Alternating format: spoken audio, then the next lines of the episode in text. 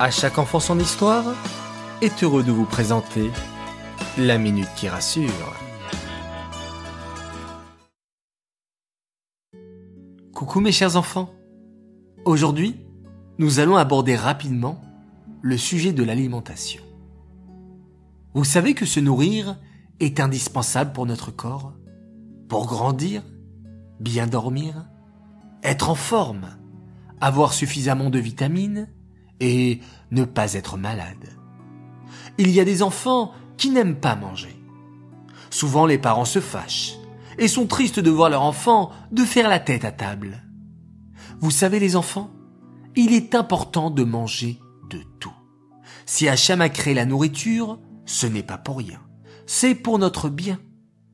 Il y a des enfants qui n'ont pas de quoi manger et qui aimeraient être à votre place. C'est une chance de pouvoir manger de tout.